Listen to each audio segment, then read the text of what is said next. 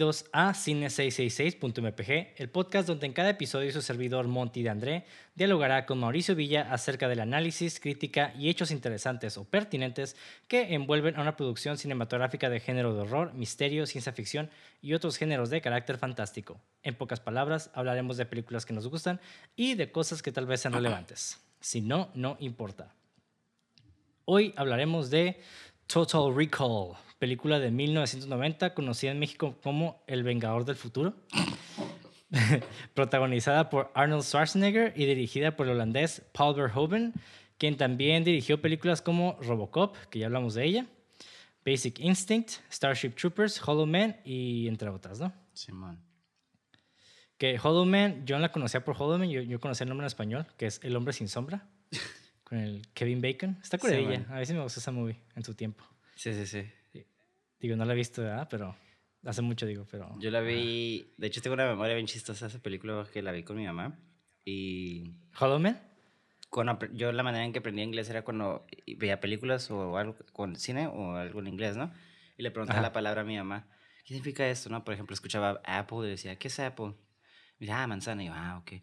Y una de esas escuchaba una palabra que nunca en mi vida había escuchado en inglés, güey. Y era la palabra fuck. Le dije a mi mamá, en medio de todo el cine, mamá, ¿qué es fuck? Y toda la gente, nomás escuché como, digo, porque yo, dice mi mamá, cállate, no digas eso. Y digo, ay, perdón. Y a las, llegué a la casa y mi mamá me dijo, oh, es una grosería. Y digo, oh. Y pues a huevo, hiciste el día todos en el cine. Sí, tenía como unos, ¿qué? ¿10 años? ¿no? Cuando era un plebe joven. Ah, pues sí, salió en el 2000, güey. Estaba Salió movido, en el güey. 2000 la movie. Sí, y bueno, de hecho esta película Total Recall salió un año antes de que yo naciera, en el 90. 91, ¿no? Eres del 91. Sí, soy 91. Ujú. Y bueno, vamos a empezar con la sinopsis y después vamos a dar nuestras impresiones. Al encontrarse poco satisfecho con su vida cotidiana, un hombre decide acudir a una compañía que implanta recuerdos para tener unas vacaciones virtuales en el planeta Marte. El procedimiento termina por desatar sus recuerdos aparentemente reales, llevándolo a una aventura de intriga hacia el planeta Marte donde pondrá en riesgo su vida. Y sí, digo, creo que la película es algo compleja como para resumirla así en tanto. Es lo que siempre decimos, ¿no? De que sí, y no. Sí, es que ajá, eso es la sinopsis, ¿no? Co- Como que es el hook para atrapar. Y sí, no, o sea, literalmente lo que escuchaste es, es como que literalmente lo que pasa en la pantalla, pero hay un trasfondo más pesado, ¿no? Sí, sí, hay un desmadre, ¿no? En la Sí. película. Que... Pero bueno, empezamos con las impresiones. A ver, tú dime qué te parece la película, güey. Mira, güey, la neta, no tuve chance de verla para este episodio, pero Ajá. la tengo en Blu-ray y la he visto como 24 veces, güey. Entonces, Ok. eh, yo diría que es mi segunda película favorita de Arnold Schwarzenegger. Este, ¿Cuál es la primera, para mí güey? es una masterpiece esta película porque tiene un chingo de cositas y detalles bien vergas donde también la película, me gusta cuando la película juega con la realidad en el sentido de que si era un espía o no era un espía o todo se está imaginando, ¿sabes cómo? Hay como Ajá. esas pequeñas como y no sé si sería como errores de la película, conociendo al director, o como plot holes que ayudan a fomentar como este tipo de ilusión. Pero a mí me gustó un chingo la película en el sentido como... No es lo que tú esperabas, ¿sabes? Como yo pensé que iba a ser una película como... Arnold, tu típica película de Arnold, ¿no? Un pinche vato... Tipo comando, ¿no? El vato contra todos. Pero sí hay un trasfondo como con, mu- con mucha inteligencia. Y pues obviamente ya hemos hablado del Paul Horvath, ¿no? Ya sabemos como lo satírico que es ese vato. Entonces, me nunca me sorprendió esta película, o sea, nunca terminé de sorprenderme de esta película porque también me encanta. Y me puse a escuchar, que ese es como más un inside joke entre tú y yo, yo creo, o algo como ocurre entre nosotros. Este, Machine. Ándale, exactamente. Go ahead, Sí, give huevo. the people what they want. Ah, sí, sí, siempre you, que veo-.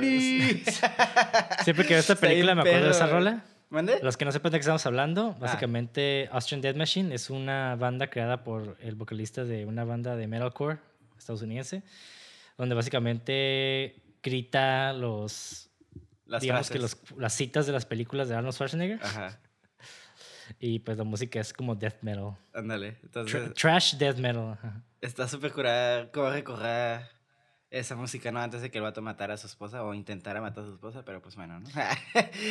Pues sí. Tomato, tomato. pero sí, me gusta Pero chido esa pues- película. Se me hace una película súper divertida. Me encanta que también es una película muy inteligente, pero también no se toma muy en serio. Sabe como que jugar con expectativas y, y tiene un chingo de como setups y payoffs que me gustan un chingo, como por ejemplo cuando, ya sé que me estoy extendiendo, ¿no? Pero me gusta un puto esa película donde el vato pasa por el... Donde te checan las armas, ¿no? No me acuerdo cómo se llama, como la X, la rayo X, ¿no? Donde se ve todo el Sí, la máquina de rayos X que de todo, básicamente. Ajá, ándale. Y pasa uno y luego de la nada te hacen el setup, ese fue el setup, ¿no? Y luego te regresan a eso cuando tiene la arma y luego brinca del, del y se rompe como el espejo y es como, ay, no sé, no viene icónica, ¿no? Entonces, esa película para mí se me hace una película, una masterpiece, no diría como perfecta, pero una, una película, una masterpiece este, eh, imperfecta, porque tiene sus detallitos, yo creo.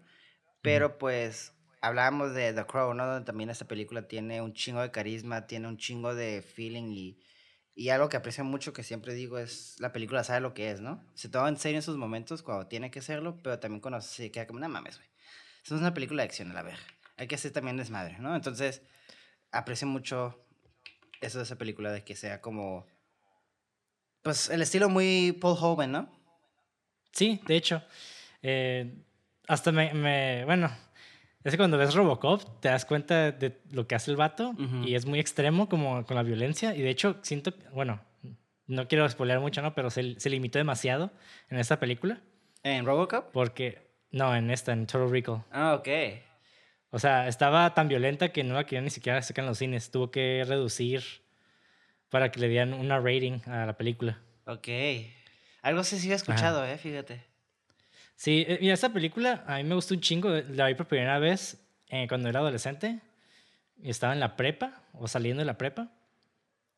Y así de que me la vi. Creo que no me acuerdo en qué canal la vi. Esas como. Eh, ya es que hay, hay bueno, había canales como tipo Canal 5 que sacaban películas de, de los 80s. Canal 12, me imagino que era.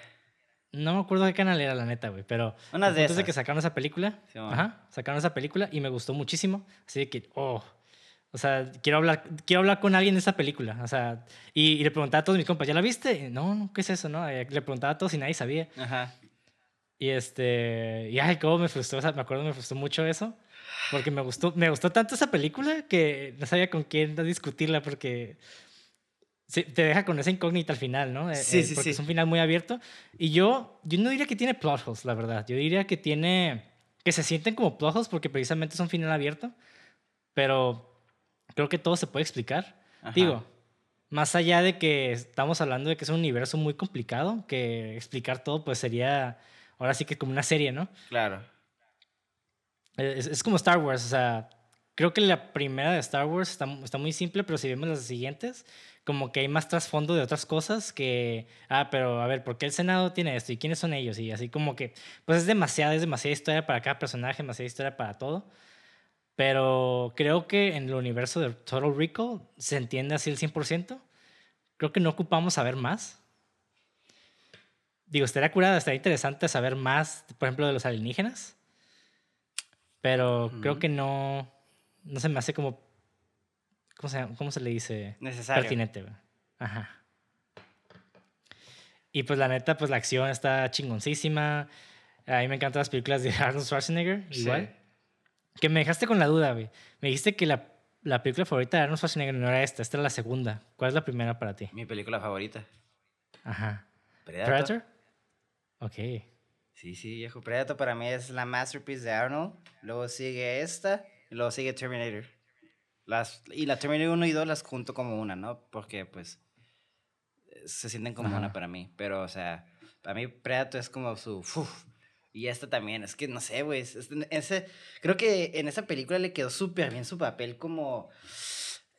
Porque está curada. Es que siento que su personalidad y su, y su físico se aporta mucho a la temática y, y, como a la historia, ¿sabes? Como, como que es un vato bien mamado y el vato está trabajando en una construcción y te quedas, no mames, este vato no es para que estuviera trabajando en, la, en una construcción, ¿sabes cómo? Igual no sé si es como el bagaje que tenemos de la imagen que tenemos de ese cabrón. Pero también siento que aporta mucho en la historia porque el vato dice, no, es que yo siento que debería ser algo mejor, ¿sabes? Como, entonces como que ya tiene el cuerpo y la apariencia de un superhéroe, ¿no? Entonces eso me gusta mucho, como que siento que ese papel le queda como anillo al dedo, pues. Pues lo mismo que, es, que, la, que nada más es como, ah, mira es Arnold. O sea, sí, pero también ayuda a su físico en creerte que el vato es un, quizás es un super agent o no. You know? Sí, sí, sí.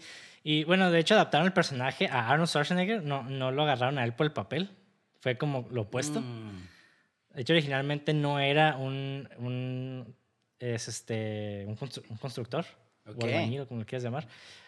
Originalmente era un güey de oficina, así como un empleado. Ok. Eh, pero bueno, ahorita vamos a abordar todo ese pedo, Ajá. pero hay que empezar por el principio. Sí, sí, sí. ¿Sí sabías que hay una historia original de esta película, no?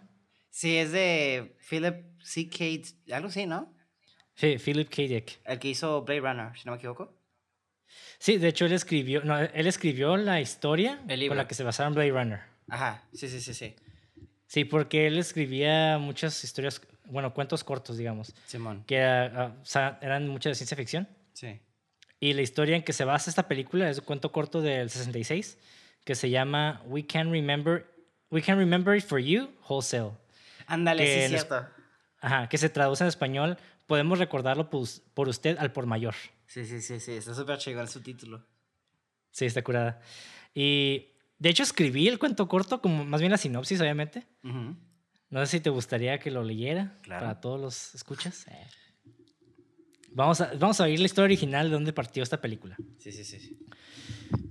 Doug- Douglas Quayle, ah, Quayle con L, no con D, como en la película. Douglas Quayle tiene un trabajo de oficina en un futuro no muy lejano. Su mayor sueño siempre ha sido visitar Marte, pero su esposa lo disuade constantemente. Mm. Quayle finalmente descubre Recall Incorporated, donde va a recibir implantes de memoria de haber viajado a Marte. Para sorpresa de los técnicos de Recall, bajo sedación, Quayle de alguna manera recupera los recuerdos borrados de quien era realmente. Los recuerdos de Quayle revelan que en realidad es un agente secreto que ha estado en Marte. Mm. El representante de Recall, McLean, reembolsa la mitad del dinero de Quayle y lo envía a casa. Quayle, digo, hasta este punto como que va a la parte de la película, ¿no? Sí, sí, sí, sí. Quayle piensa que la operación fue un fracaso porque sus recuerdos son borrosos y recuerda su trayecto a la oficina para realizarse el procedimiento.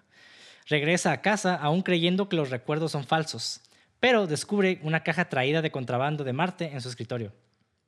Confronta a su esposa sobre si realmente ha estado en Marte o no, y ella, enojada, lo termina dejando. Dos hombres armados, armados perdón, entran repentinamente y revelan que Quayle tiene un transmisor telepático en su cabeza que les permite leer sus pensamientos. A través de esta interacción, Quayle recuerda de repente por qué le borraron la memoria. Quayle no era solo un agente secreto, era un asesino que mató a un oponente político del gobierno de la Tierra. Con sus recuerdos devueltos, los hombres armados le piden a Quayle que se rinda, pero Quayle, con sus habilidades recuperadas, lucha contra ellos y escapa. Preguntándose qué hacer, los antiguos comandantes de Quayle de repente le hablan a través del transmisor telepático. Quayle sugiere pasar por otro, borrado de memoria, pero esta vez reemplazando su conciencia actual de ser un asesino con el agradable recuerdo de una vida emocionante. Sus comandantes están de acuerdo, sintiendo que es obligación ayudar a su antiguo agente. Quayle se entrega y lo colocan con un psiquiatra para averiguar cuáles son sus propios deseos personales. Cuando él era joven, Quayle fantaseaba con que de niño se encontraba con extraterrestres y minúsculos, Hmm. parecidos a roedores, que iban a lanzar una invasión total en la Tierra con su tecnología superior.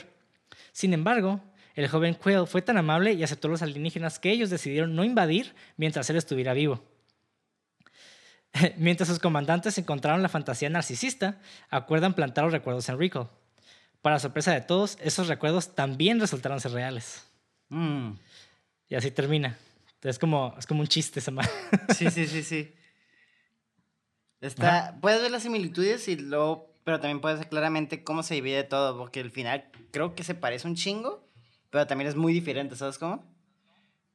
Sí, sí, sí, es muy diferente como desde el primer acto en adelante, ¿no? Sí, Porque, o ajá. sea, toda esta parte del vato yendo, que, le, que se le regresan las memorias y demás, sí, o sea, tiene sentido. Y ya después como... Y creo que lo hizo él, eh, o sea, borró la memoria en, el- en la historia, Ujú. porque pues no quería ser un asesino, ¿no? Porque mató a este güey. Entonces, obviamente, regresa que le vuelven a borrar la memoria, pero termina recordando otras cosas, ¿no? Que son tan un poquito más zafadas. Sí, sí, sí. A partir del segundo y el tercero son como que nomás hay como similitudes, pero ya como que ya es como... Porque el final del, de- como lo contaste, es el final del libro, es, es muy similar al final de la película, o sea, te quedas incluso de, ¿era neta o no? ¿Sabes cómo? Digo, también salen los aliens, bueno, eran mutantes en este caso, creo, si no me recuerdo. Ya lo Ujú. salvo y es como El Salvador, ¿no? Pero luego también te quedas, hmm, ¿era cierto esto o no? Que está, está interesante eso, me gusta. Que me gustaría dialogarlo contigo más adelante, pero sí. Sí. Y ya se cuenta que después de 66, ocho años después, en el 74, eh, Ronald uh, Shusett y Van... Aguanta, se me está apagando la pila. O sea, se está acabando la pila. Ah, sí, sí, sí. Ah. Este, no, pues a mí algo que me gustó hablando con la audiencia de la película, aparte de Arnold, fue la dirección. Este, se me hacía como una dirección muy... No quiero decir flashy, pero creo que fue muy... Bueno, en ciertas partes estaba flashy, pero no sé, siento que era como la dirección muy... No, no quiero decir sutil, pero tampoco este, exagerada. Siento que estaba muy chingona de acuerdo al, al papel o a la... cuando iba al par de la historia, ¿no? O que va de acuerdo a la historia, es lo que quiero decir. Entonces no sentí como un... Ah, perdón, sigues escuchando. no, espera, estaba hablando con la audiencia, ¿no? Que ah, algo que me gustó mucho en la dirección era que no se sentía como flashy, ¿no? Más adelante vamos a estar hablando. Pero para este tipo de películas siento que otro director hubiera dicho como, ay, podemos hacer esto y esto y esto y esto y, y esto. Y como que se hubiera perdido en el mame.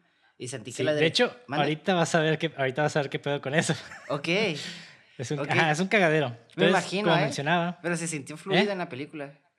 Sí, digo, esta película Ah, pasó por lo que se le llama el development, development hell. Oh, ya. Ajá, que eh, eh, se le llama infierno de desarrollo, este, cuando, cuando proyectos básicamente están en, en desarrollo, ahora sí, Como en pero que nunca encuentran financiamiento o no encuentran a alguien que la produzca. Entonces, terminan pasándose de estudio en estudio por muchos años. Mm. Y eso es lo que se le llama development hell. Sí. Y se cuenta, bueno, bueno, como mencionaba hace, hace poquito, en el 74, Ronald Shusett y Dan O'Bannon. Ah, los que no sepan, Dan O'Bannon es el que dirigió Return of the Living Dead. Mm. Bueno, que se más o menos. Bueno, estos güeyes comenzaron a trabajar en el guion de esta película. Y se dieron cuenta de que la película probablemente pues, iba a ser muy cara y pues difícil de hacer.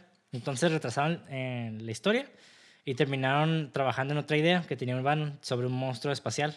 Y este monstruo espacial terminó siendo Alien, Alien la película. Ajá.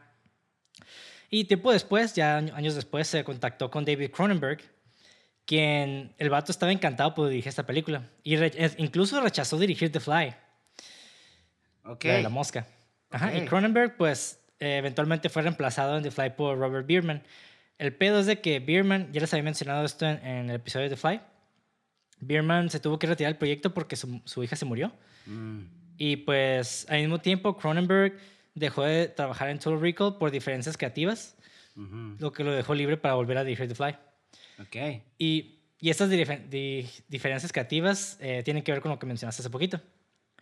Cronenberg quería hacer la película lo más leal a la historia original de Philip Dick. Mm. Lo, más lo, más leal posible. Sí, sí, sí. Pero los productores querían algo más como tipo Indiana Jones, Raiders of the Lost Ark. Entonces, pues la neta nos armó. Y David Cronenberg dijo, la neta, no soy su director que están buscando y pues ya. Ajá. Oye, qué interesante que dijiste ahorita lo de Indiana Jones y... Con un poquito más de Indiana Jones. O sea, sí se siente la película como una aventura, ¿sabes cómo? Y no necesariamente Sí, sí, sí. Qué interesante, ¿eh? Hmm. Continúa, disculpe. De hecho, de, y de hecho así lo promocionaba Arnold Schwarzenegger. Decía que era una película... Era, ¿Cómo decía el vato? Me quiero acordar. Indiana era como si... Ajá, era como si. Ah, me quiero acordar cuál es la otra película del espacio, güey. Ah, era como si Star Wars. como si Star Wars y Indiana Jones estuvieran en una película. Ok. Y sigue, I can see it. Sí, nada más rebeldes contra tiranos. Este es de aventura. Sí, sí, contra todos. Entonces, ajá. Y bueno, eh, estos guiones de Total Recall que hubo muchos drafts, por cierto, muchos borradores. Habían estado circulando por Hollywood durante tanto tiempo que la gente pensó que el proyecto estaba maldito. Y en el 87, Dino de Laurentiis, los que no sepan, él es el productor de La Estrada, Flash Gordon y Barbarella. Simón. El vato poseía los derechos de la película y había intentado que el proyecto despegara dos veces en Roma y uno, perdón, una vez en Roma y una en Australia. Ok. E incluso contrató a Patrick Swayze para interpretar a Quaid cuando la película comenzó la preproducción en Australia.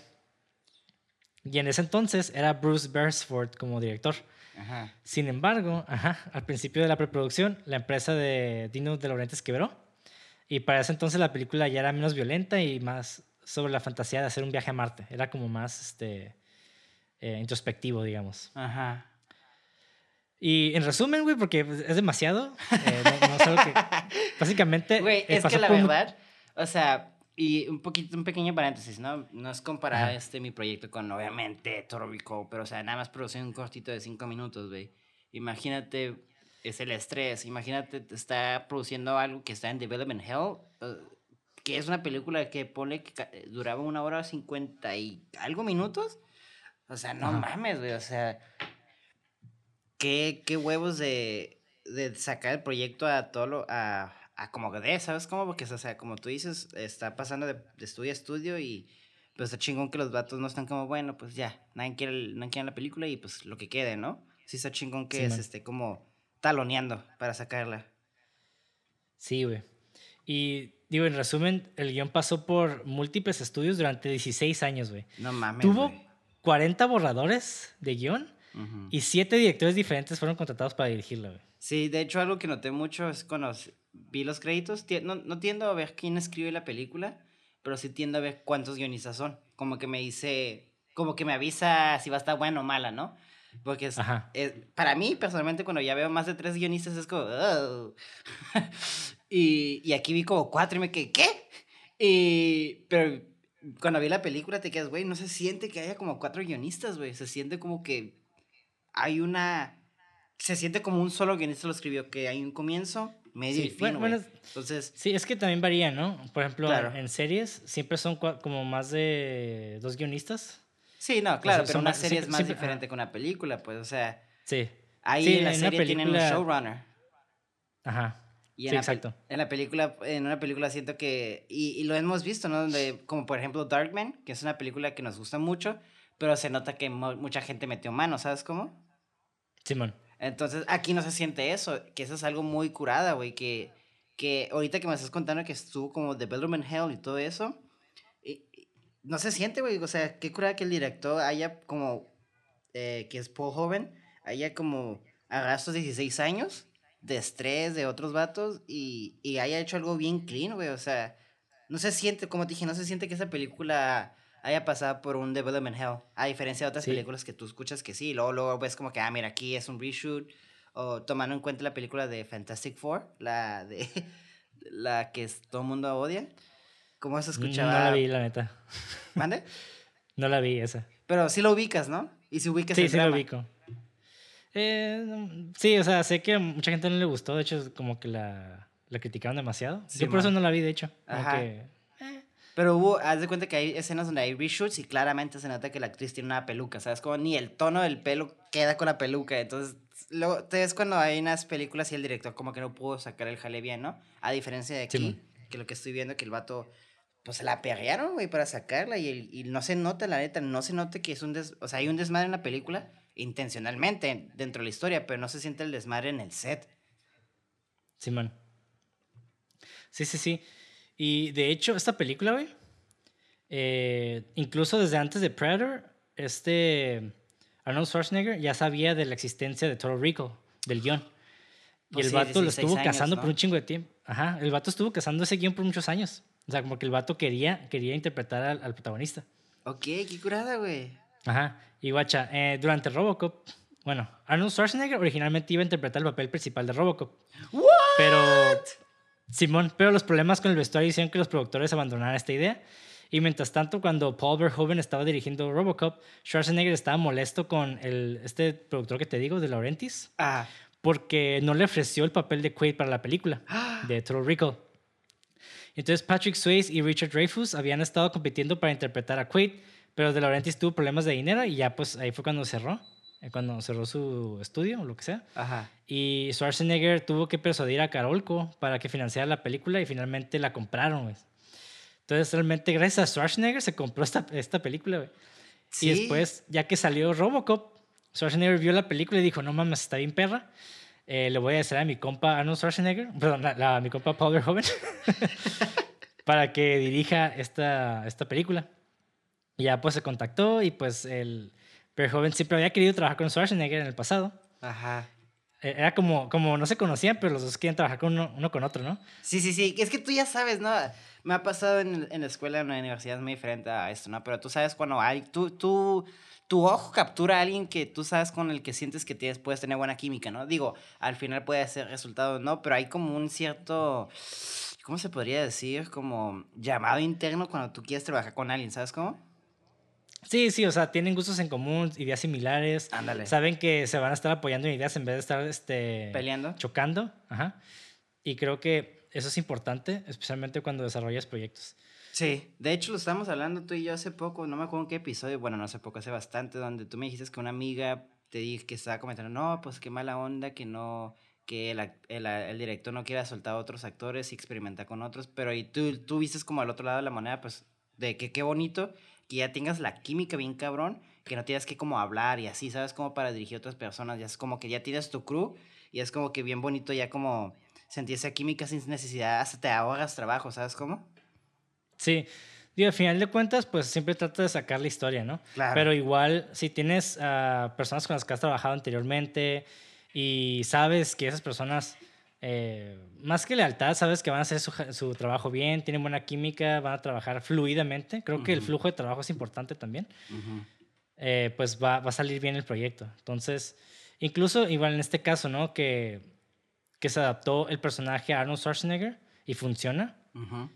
Digo, en vez de buscar actores que solamente ah, queremos que el personaje sea de esta manera y nada más queremos buscar otros actores, como que... Sí, sí, sí. pues, y, y como te digo- dije, yo siento que este, la neta, Patrick, eh, el Patrick Swayze, o sea, sí es su actorazo y todo eso, ¿no?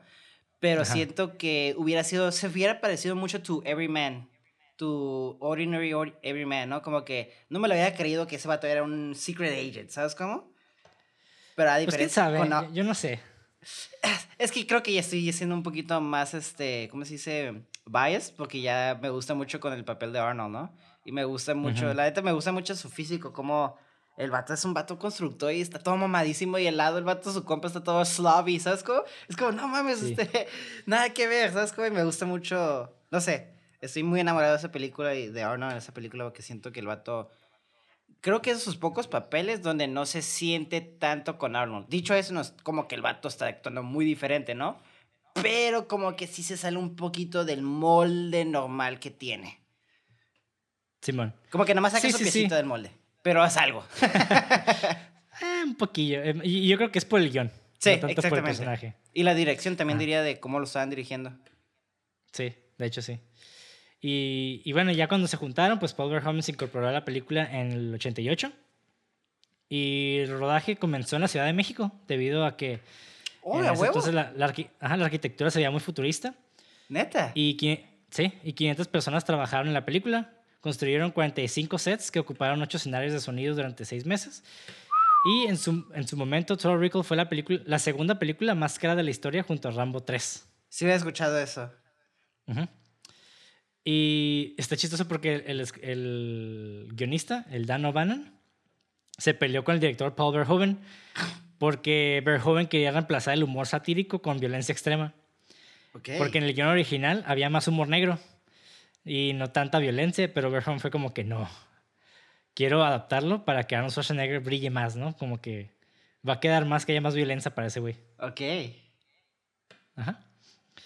Y básicamente así, güey, así nació este Total Recall. Qué raro. Se ok, en- se me hace bien raro, güey, que le quiera bajar el- la sátira o el humor negro porque hizo Robocop, ¿sabes cómo? Digo, son proyectos muy diferentes, claro. Pero siempre que pienso de Paul Joven, pienso en sátira, ¿sabes cómo? Y esta película también Sí. se me hace muy satírica, o sea, tiene cosas bien, bien como, por ejemplo, cuando está viendo las noticias, y le dice, eh, y están viendo como la rebeldía en, en Marte, y dicen, ah, el ejército marciano, creo que dicen, no me acuerdo como el término que usa, ¿no? Utilizó Ajá. poca fuerza para, para subduir la población, y se ve que la televisión está prendida y están como... Y luego Ah, sí, bueno. creo que la cámara los apunta a los soldados, quita esa chingadera a la verga. Y es como, güey, qué Sí, bueno. Son cositas así como en, en Robocop que me dan como un chingo de cura, güey. Sí, sí, el vato definitivamente tiene buen sentido del humor. Pero, eh, no sé, güey, yo siento que estos directores son como, como niños. O sea, en el sentido de que no tienen como esta libertad creativa de, güey, hay que meterle más pinches balazos, más chistes, más, pero no tanto al grado como para desestimar la trama ah, principal. Ujú. Sí, ¿no? Como que de repente, por ejemplo, en esta última de Thor, como que sentía que los chistes ya era como que la película era el chiste. ¿Sí Mm. explico? Ya, no, ya, ya. no tanto como que la trama principal, era como que hay chiste tras chiste y la trama justifica los chistes. Sí, sí, sí, ya, ya te entendí. Pero fíjate que hablando de eso, hablando como de ese, como de ese gusto de niñez o como ese energía de niño, de, "Ah, hay que hacer esto, hay que hacer esto, esto, que hacer esto, ¿sabes cómo? Siento Ajá. que ya no hay películas como esta, ¿sabes cómo? En el sentido de que estaba viendo el pinche Arnold cuando está corriendo, ¿no? Lo- la primera vez que lo capturan y, se rom- y le ven la arma y brinca a través del aparato X, rayos X y sale corriendo. Y ya es que se sube como unas escaleras y están disparando así a lo pendejo, güey, ¿sabes cómo? Y Ajá. el Arnold agarra a un vato, le empiezan a disparar, lo uso como escudo, güey, ¿sabes cómo? Sí, bueno, Y sí, se, co- se ve como las sangritas así, y me quedo, güey, la neta, esa madre ya no puedes hacerlo de seguro, por lo mismo de que es muy violento, es mucho dinero, eh, porque estás poniendo gente a morir, como que ya siento que ese tipo de violencia ya no puede estar en pantalla por los, como el tiempo está avanzando, ¿sabes? Como, y es como, güey, ah, o no soy yo, Es no que- sé si soy yo como romantizando esa era, pero sí es como, güey, sí siento que ya no es como el mismo cine, ¿sabes? Como veo las películas de acción de ahora, es como Taken, CGI, Blood, este, el vato, corte, corte, corte, eh, shaky cam, no vemos lo que está pasando, y aquí es como que literalmente vimos cómo cada balazo entraba, digo, tampoco era con ganas de mostrar violencia. De hecho, como tú dices, sí es una película violenta, pero nunca sentí como que fue una película más violenta por ser violenta. Es como que, ah, sí, ¿ves estos balazos? Sí, o sea, siento que había, era violencia hecha con respeto, si es que suena lógico lo que estoy diciendo. Mm. Siento que no fue como violencia como, eh, como espectáculo, ¿sabes cómo?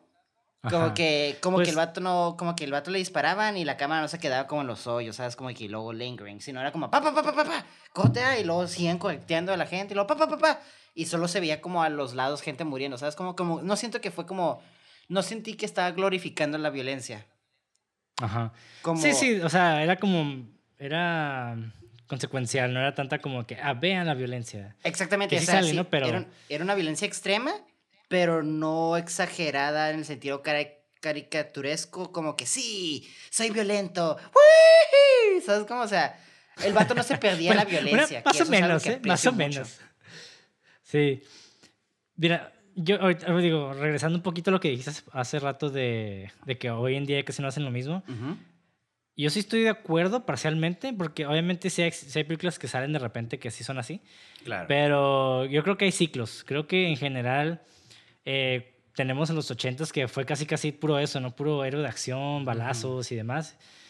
Y los 90s como que ya se metieron un poquito más a los thrillers. Eh, eh, 2000 es más como a lo, lo teen. No sé, me, me- siento que hay como ciclos donde hay tendencias. claro. Entonces, digo, a pesar de que todo el tiempo sí existen eh, narrativas de todo tipo, claro. Eh, definitivamente hay tendencias que pues se inclinan más hacia cierto género o ciertos elementos. Digo, ahorita como que es lo inclusivo, ¿no? Y, todo eh, temas un poquito más profundos. Digo, en contraste con los blockbusters como Marvel, que no nada que ver, ¿no? Claro. Que ya como que, como que quieren copiar eso, como que, ah, mira, también somos inclusivos, pero también sí existe la, la inclusión forzada, definitivamente. Pero Claro. también hay gente que no sabe, no sabe distinguir lo forzado con lo, con lo orgánico. O sea, Claro, claro. Varía, ¿no? O sea, Sí, yo, por sí, sí. ejemplo, Prey sí se me hizo orgánico, definitivamente. No la he visto, güey, la quiero ver, güey. Está curada. Digo, tiene sus plot holes, digo, no voy a hablar mucho de la película, Claro. pero, o sea, no, no, no se me hace como descabellada, pues, o sea, no se me hizo para nada forzado, se me hizo un, pues, un personaje mujer que, pues, en su tiempo... eh, Ah, ya. ser- Está haciendo se- desmadre porque es mujer. Sí, sí, ajá, No exacto. Entonces, Es una mamada. Sí, es una mamada. Está bien. Pero, digo, eh, digo, sea, hay películas, no sé, como James Bond, ¿no? De repente quieren cambiar la, la raza del, del personaje principal, que, digo, al final de cuentas es un personaje eh, ficticio, Ujú. so who cares, pero Ujú. también, digo, es escocés, entonces realmente eh, en Escocia, pues también hay mucha raza negra, ¿no? Sí. Entonces, como que es- tener un agente secreto que es negro como que tal vez no es lo más prudente si es en Escocia. Ajá. Digo, no sé, igual si hacen una como universo alternativo y así, pues está curada, ¿no? Igual Ujú. como lo que hicieron con Thor, igual está bien. O sea, la neta me vale mal. Pues sí, es que con que hagan el papel bien, ¿no? Es como que lo que realmente Ajá. importa. sí, exacto, exactamente. Creo que más bien con que se venda la historia y se justifique, está bien. Exactamente. Porque sí, o sea, definitivamente faltan narrativas de otros tipos afuera. O sea, siempre es como casi el hombre blanco que rescata a la morra y el vato está mamado, guapo y ojo azul y como que sí harta, la verdad. Como Simón, también sí, sí. otros- ya sí se ocupa esa variedad, ¿no? En el sentido de que, pues, o sea, sobre todo en películas americanas, como que sabemos que pinche la población americana casi no hay mucho white people en comparación de otra gente. Es como, hmm, ¿por qué Sí, siempre sí, estás poniendo sí. gente blanca en tus pantallas y realmente la población más masiva es este de otra étnica, ¿no? Simón, sí, exacto. Entonces, ajá. Sí, como en África y el, el- Digo, hay mucha gente blanca en África, ¿no? Pero, Sí. digamos, eh, si es una película de una tribu, como que estaría raro meter un güey blanco. Sí, más que, que- güey, que- ya lo han hecho. O sea, el último Samurai, pinche Tom Cruise. Pero digo, se justifica de que el vato era gringo, la chingada, pero pues. Ya. Sí, weird, ¿no? Ajá. Anyway, regresando a la película de Total Recall, que es importante, güey. Quiero hablar de la, rea- la realidad o la ficción de la película. A mí, creo que lo que más me gusta de la película es de que realmente no sabes si Sí. es real o ficción lo que pasó, si todo fue un sueño. Porque, digo, hay varias teorías en internet, ¿no? Claro. E- Y el director pues tiene su preferencia, el porque él, él- el vato originalmente quería que fuera completamente ambiguo. Y él- Ujú. de hecho creo que lo logró, ¿Sí? pero, pero el vato dice que para él todo fue un sueño. Hmm. Ajá. Pero, pero también lo hizo así porque sabe que mucha gente que ve películas de Arnold Schwarzenegger quiere que el vato, quieren que el vato sobreviva, pues que sea el héroe y que no, que al final no Que sea sí. nada más el fracaso. Que acabe con un listón bien enredado, ¿sabes cómo? Ajá. Sí, sí. Y sí, es, que te- por eso te digo que creo que esta película me sorprende mucho de Arnold, porque, o sea, tiene todo lo que tú buscas de una película de Arnold. El vato está mamado, está disparando, eh, él contra el mundo, pero también te digo que, con lo que decía, que cuando saca su piecito de afuera y experimentan tantito, o sea, la película no empieza como él siendo un badass, empieza como un vato siendo, pues, un vato X, ¿sabes cómo? Que resulta Ujú. ser un vato bien vergas es otra cosa, pero me gusta esos pequeños detalles donde eh, el personaje es un poquito más humano, por ejemplo, en una parte cuando eh, su compadre lo contacta y le deja una maleta en su, en el teléfono, ¿no? Y llega una viejita y se lo está llevando y luego le dice, ¿qué Ah, that me shit?" encanta esa Y se escena. están peleando, güey. Y se la Me quita encanta esa escena. sí. y la viejita le dice, fuck you. Y el Arnold, en lugar de decirle algo, ahí se pudo ir como un corte, ¿no? El Arnold, regresamos a Arnold y nada más hace como un bow. Y te quedas, güey, pequeños detalles que hablan de personalidad, ¿sabes? Cómo te, le agregan ese pequeño detalle que antes yo siento que en sus papeles de Arnold no tenía tanto. Sino era como que, yo, macho man, se me acaban las balas. ¿sabes cómo? Entonces, sentí man. que al Arnold lo sentí un poco más humano. Por eso creo que esta película destaca más dentro de su filmografía como un personaje más fuera de su elemento por esos pequeños detalles. Y que es algo que admiro. Sí, y, y- yo también estoy de acuerdo. De repente, el vato. Siento que el vato no es tan expresivo con su cuerpo en el sentido de. eh, digo, en, en otras películas. Sí. Y creo que aquí, como que lo fue un poquito más. Ahorita que lo, que lo estás mencionando, como que sí es cierto. Sí, sí, sí. Porque, Son ah, pequeños detallitos así que lo hacen sentir más humano, no robótico. Ajá. Sí. Digo, no es algo como tan, tan constante en la película, pero sí, sí de repente vemos esos indicios de que hay algo más ahí. Sí, exactamente. Y pues eso ayuda, ¿sabes cómo? Y, y tomando el tema de la realidad, para mí, yo no sabría decirte, güey. Porque la escena que siempre me confunde mucho, donde no me dicen, "Mm", es la escena cuando lo están interrogando y es. Y le está sudando el vato, que es el mismo vato que sale en los anuncios de Total Recall, ¿sabes cómo? Simón. Y el vato que le explica, y por qué si, si eso fuera un sueño no estuviera sudando. Y para mí, yo siento que no es un sueño porque me voy muy. Me fijo mucho en esa escena, pero también sé que hay otras escenas donde te quedas como. "Hmm". ¿Sabes cómo? Es que está, está bien raro. Mira, qué bueno que estamos en este debate. porque tengo, pi- tengo pistas, güey. Tengo pistas del por qué sí puede ser un sueño. Eh, Ajá, a ver. Es que yo sí siento que, o sea, realmente si tú me dices es un sueño, yo te digo, sí. Pero si también me dices, no fue un sueño, te digo, sí. Realmente yo no. Son de esas pequeñas películas donde te puedo aceptar cualquier teoría, porque siento que toda la película juega perfectamente con eso, que cualquiera de los, de los lados es como, Simón, va. No es Ajá. como The Sí. Lighthouse, por ejemplo, que siento que es un final muy ambiguo, pero es un ambiguo a, a cierto rumbo, ¿sabes cómo? Simón. Aquí Sí, sí, sí, definitivamente. Y creo que en esta película sí logran hacer esta conversación, esta... Ay, ¿Cómo, cómo, cuál es la palabra correcta? Pues esta colisión de ambas, de ambas teorías, porque ambas funcionan. Sí, sí. Es más, yo me atrevería, güey. Es más, yo me voy a poner un poquito más, más, este... Más mamador, güey. Las dos al mismo tiempo, güey.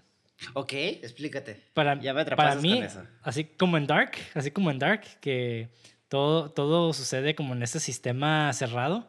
Creo que el vato cuando entró a ese pinche máquina, así como madre de física cuántica, una sobreposición de, de, de líneas narrativas, y el vato está, ta- es como el gato de Schrödinger, así, el vato, como nunca despierta, el vato está al mismo tiempo en el sueño y en la realidad. Mm, ok, tú dices que está como en un estado tipo limbo. O sea, en el sentido que está ni despierto ni dormido. No, no, no, o sea, sí, bueno, sí, pero lo digo para mí, pues, de que yo así, así me gusta describir la película, güey. Sí, Es que sí Como- lo entiendo, ¿eh? Como que está viviendo sus dos realidades al mismo tiempo, dices. Y no sabe Exactamente. distinguirlas. Entonces, Sí. yo de cierta manera, porque también, pongámonos a pensar, la realidad. Ajá. La realidad, güey, eh, ¿qué es lo que hace que estemos en una realidad y en una simulación? Pues que la O sea, otra ¿cuál es la? Si sentimos, si respiramos, si, si vemos la realidad, bueno, el- nuestro entorno como es, si nos duele, si amamos, o sea, ¿cuál es la diferencia entre un sueño y una realidad, güey? Ok. ¿Sí explico? Entonces, sí, sí, sí, sí. Eh, eh, entonces realmente como que hasta termina siendo irrelevante, güey. E- Exactamente. e- e- el- e- e- creo que le dices al clavo.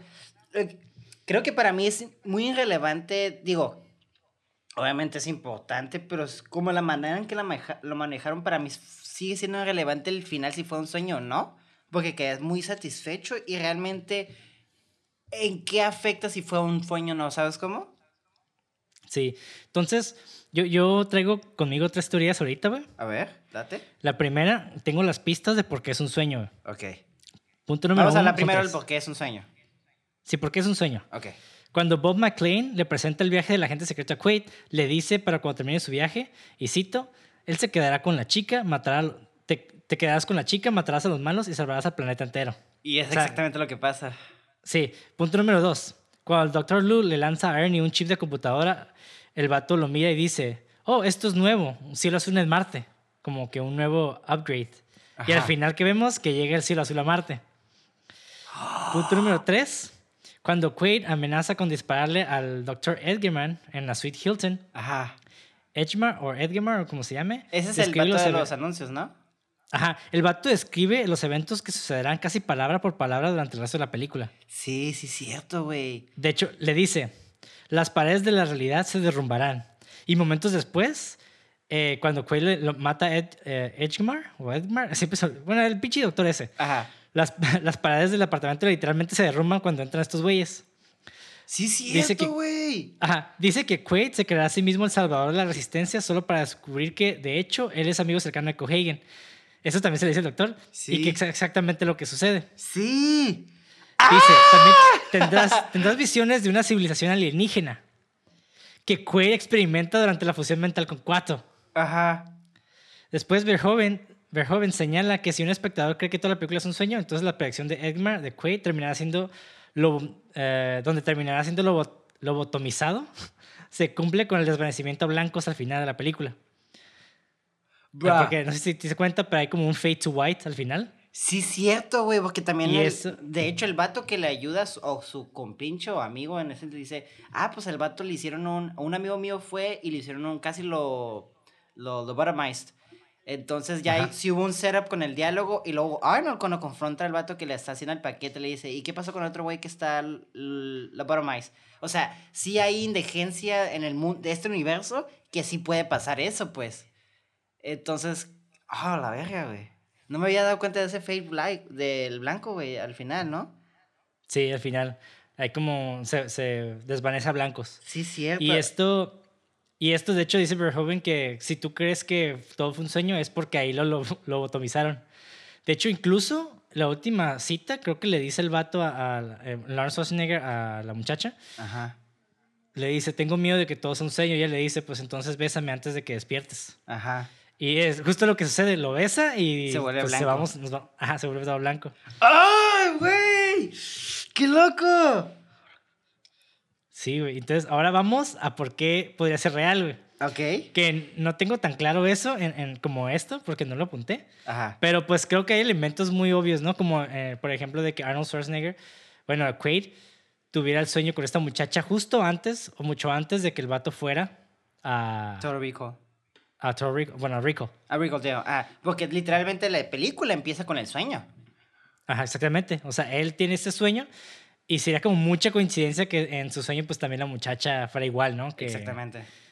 Aunque también, si fuera un sueño, eso, y su subconsciente tendría como... La habilidad. Control. Ajá, la habilidad de crearla. Ajá. Pero también lo, lo trippy es de que, digo, en la- a pesar de que en la computadora salió este, la cara de la muchacha, De ella, ajá. Ajá, también puede ser porque el vato estaba sedado. Exactamente. Y el vato ya está como imaginándosela, pues, básicamente, ajá. Ajá, exactamente. Entonces, ahí como que te deja también estos elementos de que, oh, podría ser real. Sí, sí, sí. O sea, de que, o sea, otra clave muy importante es cuando el vato llega todo, que se me hace una escena bien chistosa, cuando la muchacha le está golpeando la el, el- al doctor, ¿no? Ta, ta, ta, ta, ta, ta. Te quieren abajo, te quieren abajo. Y está en la pantallita una muchacha gritada toda desesperada y el vato diciendo, ay, te podemos dar más, te podemos dar souvenirs por más dinero, ¿sabes? Y ya el vato sale corriendo y baja y le dice, estúpida perra, ¿por qué no, no puedes hacer doble implante? ¿Cómo puede ser que es este, que te está pasando esto? Y el vato, la morra le dice, es que todavía ni le pongo el implante de super, de super espía, ¿sabes cómo? Y el vato ya estaba recordando todo eso, entonces también puede ser que sí pasó, ¿sabes cómo? Esa es una pista para mí que sí puede pasar, que sí es Sí, real de todo. hecho, eh, ajá, porque esa parte sale off, ¿cómo se le- No se le- fuera de- del sueño de Quaid. Ajá, Digo, también, también tenemos la habilidad de soñar fuera de nuestro cuerpo. O sea, Claro. como que ver, ver escena. Entonces está, está como raro ese pedo. ajá. Está- Pero eso, se me hace muy eso cool. Gareth, y esos son los pequeños detalles que digo que siento que a veces son como plot holes, pero creo que se ayudan más... Son como plot holes que realmente no se sienten como plot holes porque siento que ayudan a la, al argumento de si es realidad Sí, o no, ¿sabes es que, cómo? Es que yo, yo ni siquiera lo llamaría plot hole, güey. O sea, porque si es un elemento hecho adrede, pues. Entonces no es un plot hole. Porque un plot No, para no mí es. sería. Un plot hole sería como un elemento cuando tú no te das cuenta. Es como, a la verga, ¿sabes cómo? Sí, sí que faltó, que faltó información para darle significado o justificación. Exactamente. Pero, o sea, sí lo tiene. O sea, realmente, digo, fue, fue, fue hecho adrede para que pensáramos también que puede ser real. Exactamente. Ay, güey, es que te digo, esta película es una Sí. masterpiece. O sea, Sí, y, y es de esas películas que siento que tiene como mala fama porque, ay, es una película de Arnold. ¿Sabes cómo? También siento Sí. que. Muchas. Siento que de hecho todas las películas de Paul Verhoeven, Paul Verhoeven, tienen como mala fama, ¿sabes cómo? Por ejemplo, Stars, eh, Starship Troopers, que siento que es una película que debemos hablar en el futuro. Porque Ajá. vamos a tener mucho de qué hablar. Es una película muy satírica, pero mucha gente la critica porque siento que no está muy buena en el sentido narrativo. Bueno, no sé, está rara. O sea, te quedas pensando, ¿este güey lo hace adrede o no lo hace adrede? ¿Sabes cómo?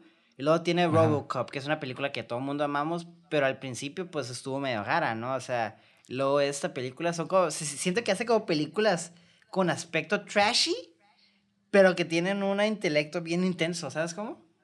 Sí, eh, son películas complejas. Digo, Sí, sí. fuera de la acción, eh, sí está difícil de construir este tipo de narrativas. Digo, Paul Verhoeven no la escribió, pero igual este, la ejecución hizo sus cambios y igual funcionaron, pues. Es lo que te digo, o sea, sí está curada ver cómo el vato leyó el guion y lo tradujo a su propio lenguaje, ¿sabes cómo? O sea, sí, Simón. el guion ya está estructurado y todo eso, pero si tú no tienes una buena dirección con el guion, pues el guion se, se vuelve basura. Es como siempre hemos dicho, ¿no? Se, hace tres veces la película. En el, en el guion, cuando la está dirigiendo el cabrón y ya cuando está en post, ¿no? Entonces, sí tuvo una mano muy fuerte creativamente, en mi opinión, el Paul Joven, porque se siente el estilo luego, luego la violencia, eh, la claridad en los movimientos de cámara, la sátira, aunque no sea tan marcada como otras de sus películas, pero o sea, se siente que el vato sí le puso cacumen en cada frame, casi, casi, pues. Ajá. Sí, güey, la neta sí. Y digo, yo tengo otra tercera teoría, güey, Ok. que está más, está más zafadilla. Digo, esta no, no la dijo Paul Verhoeven, pero tiene sentido también narrativamente. Ajá. Eh, este. ¿Cómo se le.? Es como. Es algo tipo Sucker Punch. De hecho, Paul Quaid, ya ves que mencionan mucho que a un vato lo lobotomizaron. Ajá. Mucho, entonces, realmente Quaid es la representación de esta persona que fue lobotomizada. Estamos, estamos viendo eh, la conciencia de esta persona, de cómo está sobrellevando esa, ese, esa lobotomía. Ajá. Entonces, todo esto es como un loquito, un vato Desde el principio, ajá, desde el principio es como un gran sueño, güey. Pero es, como, que es como un sueño real. Sí, exactamente. Por eso también mencioné lo de todo este pedo de la sobreposición de elementos. Digo, es un poquito más este eh, multiverso lo que estoy diciendo yo de, lo otro. Ajá. Pero en este aspecto, eh, realmente sí podría ser de que todo fue un sueño de un güey que lo lobotomizaron. O sea, que es su manera de, de interpretar o de aceptar su, digamos, su muerte, ¿no? Ah, qué loco, que, o sea, Ok, a ver si entendí las tres teorías, ¿no? Una, sabemos que es un sueño, ¿no? Digo, una es un sueño, una no fue un sueño, y esta es como la combinación de las dos, donde fue lo mantilizado, fue este, lo, eh, esa palabra.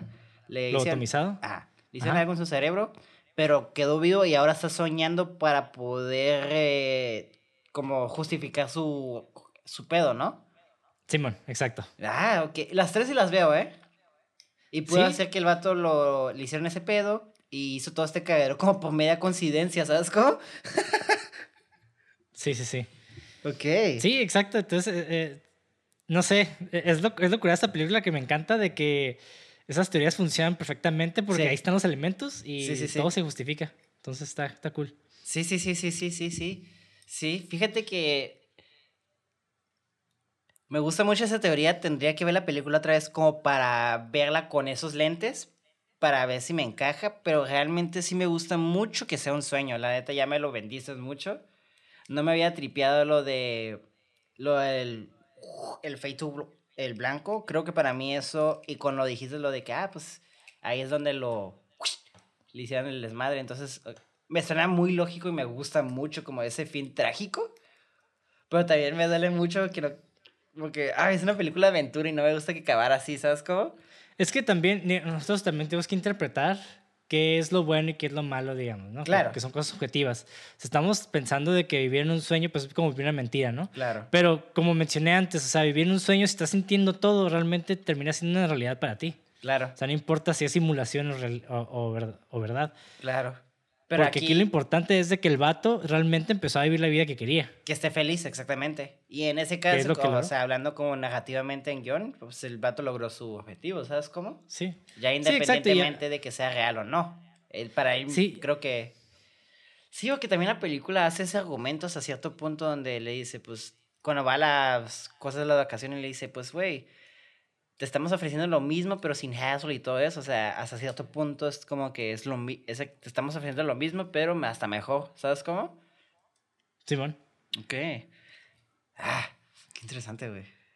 Sí, sí, sí. Y digo, podemos hablar de este tema que menos más deep, pero pues tampoco es el, el punto, ¿no? Claro, claro. no sé, tiene, tiene muchas cosas muy interesantes esta película que, no sé, también el pedo de la simulación y de todo esto de los sentimientos, ¿qué, es lo que realmente nos hace humanos? O sea, si es la conciencia, si es el cuerpo, porque al final de cuentas la conciencia es lo que mantiene eh, vivo a este, este personaje. Sí, sí, sí. No tanto, porque su cuerpo técnicamente, sigo asumiendo que todo fue ficción, su cuerpo pues está inmóvil.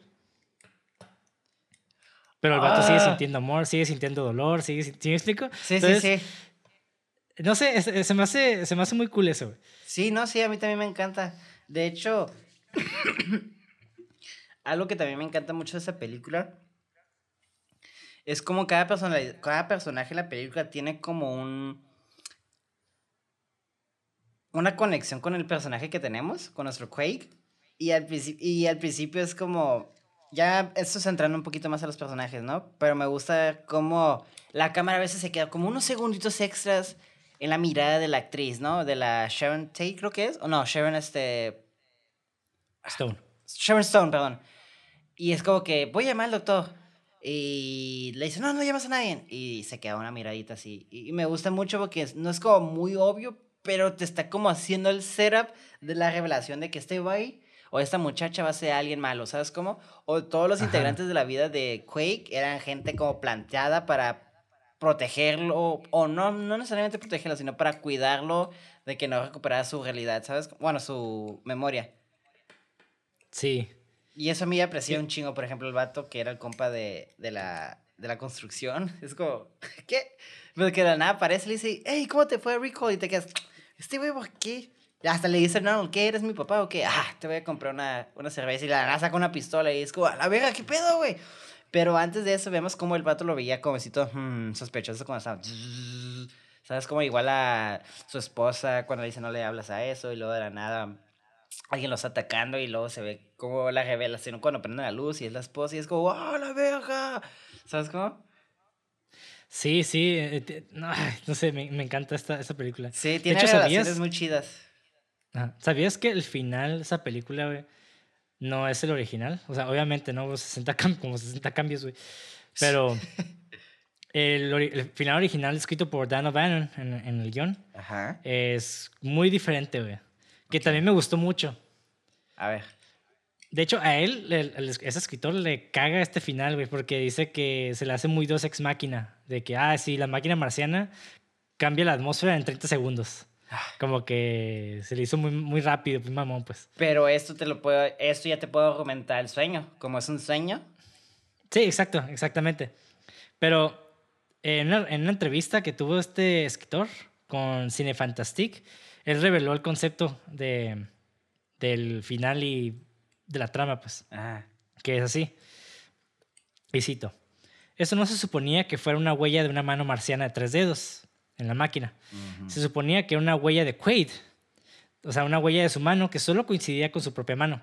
Quaid, el agente ultrasecreto de la Tierra, fue a Marte y entró en este complejo. La máquina lo mató y creó un duplicado sintético. Él es ese duplicado sintético. No puede ser asesinado porque puede anticipar el peligro antes de que suceda. Él también es omnipotente y como no puede ser asesinado, la Tierra quiere matarlo pero no puede. Es por eso que se toman la molestia de borrar su cerebro para hacerle creer que no es nadie. Es la única forma en que pueden controlarlo. El público no cuestiona cuando los héroes de las películas eh, pasan por, aventuras y no mueren. Pensé que era inteligente tener una razón para justificar eso. Al final de la película, Quaid pone su mano en el dispositivo y todo vuelve a, y todo vuelve a él, quien es realmente. Su recuerdo total de su identidad y es que es una creación de una máquina marciana. Él es, en efecto, una resurrección de la raza marciana en un cuerpo sintético. Se vuelve y les dice a todos los demás personajes que será divertido jugar a ser Dios. Entonces se hace como malo. Pues termina siendo usted ser un es como un Doctor Manhattan, güey. A mí me gustó bastante, pero realmente cambia todo el, toda la idea de la película, ¿no? O sea, todo este pedo de... completamente diferente. Porque a mí eso a mí siempre me confundió, bueno, no me confundió, me causó un poquito de de conflicto de la humano que son tres dedos y el pinche Quake no pudo poner sus dedos y es como, güey, ¿cómo hiciste funcionar eso? ¿Sabes cómo? Sí, sí, sí. Sí, eh, es, eh, bueno, no, yo no diría que es un plagio. Creo que todos sabían perfectamente que esa máquina podía hacer eso. Pero, ¿cómo activarla con la mano de Quake, pues? O sea, se supone que era una mano alienígena, bueno, dentro de esta película, ¿no? Entonces. Sí, bueno, no es algo que realmente expliquen y creo que no, es tan necesario. Digo, ya si alguien se pone muy, muy sarnoso, como yo. si se pone muy estricto, pues sí, ¿no? De que, ah, pues qué pedo con la mano marciana. Pero creo que lo explican al principio, o sea, Cohagen, el villano, eh, digo, su objetivo, pues era básicamente privatizar todo este. Sistema, bueno, todo el oxígeno de la, del planeta para pues, tener más feria, ¿no? Sí, sí, sí, muy ochentero privatizar el aire, ¿no? Sí, que de hecho eso, eso es algo muy, muy de Verhoeven, del director, de politizar mucho las cosas. es algo que hizo mucho en Robocop y de hecho hablé mucho de, de, toda esta crítica capitalista neoliberal. Sí, sí, sí. Y en esta película se nota eso. De hecho, en Stars, Starship Troopers se nota, el vato se va overlord, así overboard con eso, ¿sabes cómo? Porque en Robocop siento que es, es bastante y no es on your nose pero sí es un poco agresivo, ¿sabes cómo? Aquí siento de hecho que es menos que Robocop lo político, ¿sabes cómo? Aunque sí se nota, Pero siempre, pero en Starship Troopers el vato se va así literalmente overboard. O sea, es una, hizo una película militar, pues, o sea, imagínate nada más con eso. Y el vato, como dices tú, estuvo en la Segunda Guerra Mundial, entonces ya sabemos el por qué hace esto. Pero está curada ver eso, ¿sabes? Cómo me gusta. Esos son elementos que le agregan más profundal, profundalidad, creo que se dice, a los proyectos de ese güey. Mm, no sé qué te refieres. ¿Qué palabra usaste, güey? Profundidad, creo que es la palabra. Profundidad. Ah, ok, ok, ok. Sí, sí, sí. Le da mucha profundidad que use mucho como estos, eh, no sé si serían metáforas políticos o sátiras políticas o aludir mucho a su pasado como lo que pasó, lo que vivió más bien, ¿sabes cómo? Ajá. Sí, pues es que realmente yo creo que el vato también lo hace para darle, uno, este, crear este, este espejo con, la, con nuestra realidad. Porque son cosas que pasan. Y al mismo tiempo para darle más, eh, más cuerpo al universo que, que está planteando. Claro. Porque creo que también involucrar a personajes terciarios o que casi no tienen importancia también es como que interesante. O sea, este personaje que tiene como la cara medio deforme de marciano, hmm. la morra de tres chichis y la otra morra enanilla, como que realmente no tiene ninguna fuerza narrativa. Pero le dan este, no sé, le dan como más atmósfera al, lugar. y eso es lo que también está interesante. Simón, Simón. Y, y, en este caso, el objetivo de, de Cohagen, el villano, era pues también impedir que llegaran a ese, a ese tipo de, tecnología para que no, pues no hacer público el aire, el oxígeno. Porque así mantenían control a los mutantes, que también los mutantes tienen mucho que ver con el, el necrocapitalismo. Simón. O sea, todas, todas estas tumbas de personas que, básicamente crearon estas máquinas, o sí, las máquinas que, que usaba para, para controlar el oxígeno, pues se ven las tumbas de todas estas personas y sus descendientes terminaron siendo mutantes por todos eh, los químicos y demás que estaban en el aire. ¿no? Sí, man. Y no sé, o sea, está curada como que ver también esta, esta línea narrativa que no es tan importante. Bueno, sí es, eh, porque pues es la, por el, motivo por el que Quaid se, más bien por el que Hauser se volvió Quaid y, y en fin, ¿no? Pero, sí, man. o sea, está, o sea, está, pero igual está cool pues saber por qué. Sí, sí, sí, esas cosas. Sí, no. Eh, es que, ah, güey. Algo que aprecio mucho esta película por lo mismo de que cómo es. Es que me gusta mucho el estilo de este vato, o sea, y más ahorita que estoy como pensando todo lo que hemos hablado de ese güey, o sea, Robocop y eso y otras películas que he visto de ese güey. Me encanta cómo tiene como un look, como lo mencioné hace rato, no medio trashy, pero el vato tiene mucha inteligencia detrás de su película, y es como muy fácil nomás ver como, ah, es una película de acción, ¿sabes cómo? Pero está curada ver cómo eh, hasta cierto punto hay ese contraste en el sentido de que tú esperas una película tonta de acción porque es Arnold. Y, y si lo ves con esos ojos, pues tienes eso, ¿sabes cómo? Sí, también. Eh, ¿Qué es lo curada de esta película? Pero si ves la película ya con unos ojos más mm, pensantes, por así decirlo, te das cuenta de que, ah, mira, este cabrón está haciendo esto uh, mira este gag está chistoso y casi no es como que se nota en la pantalla, ¿sabes? Como por ejemplo la, la escena que te decía de la tele con los soldados, ¿no? Casi realmente no se escucha y no está como que en el primer plano, ¿sabes cómo? Pero se ve en el fondo y le agrega este peso en el, y esta atmósfera en el universo, ¿sabes cómo? Y es como que, ah, mira qué chistoso, es una sátira. Eh, no nada más siento que es como un gag que nomás usó para ser chistoso, sino es un gag que tiene peso narrativo, pues. Sí, sí, sí, definitivamente. No, el vato sabe usar sus elementos al 100%. Sí, pues definitivamente. Y, eso es algo que, que admiro mucho de ese vato, tener como ese, ese feeling pulpy y trashy, que es algo que a nosotros nos gusta mucho, como Sam Raimi, eh, Sergio Leone, ¿sabes? Como ese tipo de que se vea como socio, cochinón, pero el vato no estoy diciendo que los que acaba mencionando tienen inteligencia, pero siento que este vato lo lleva a un nivel como se siente como una película de comic book.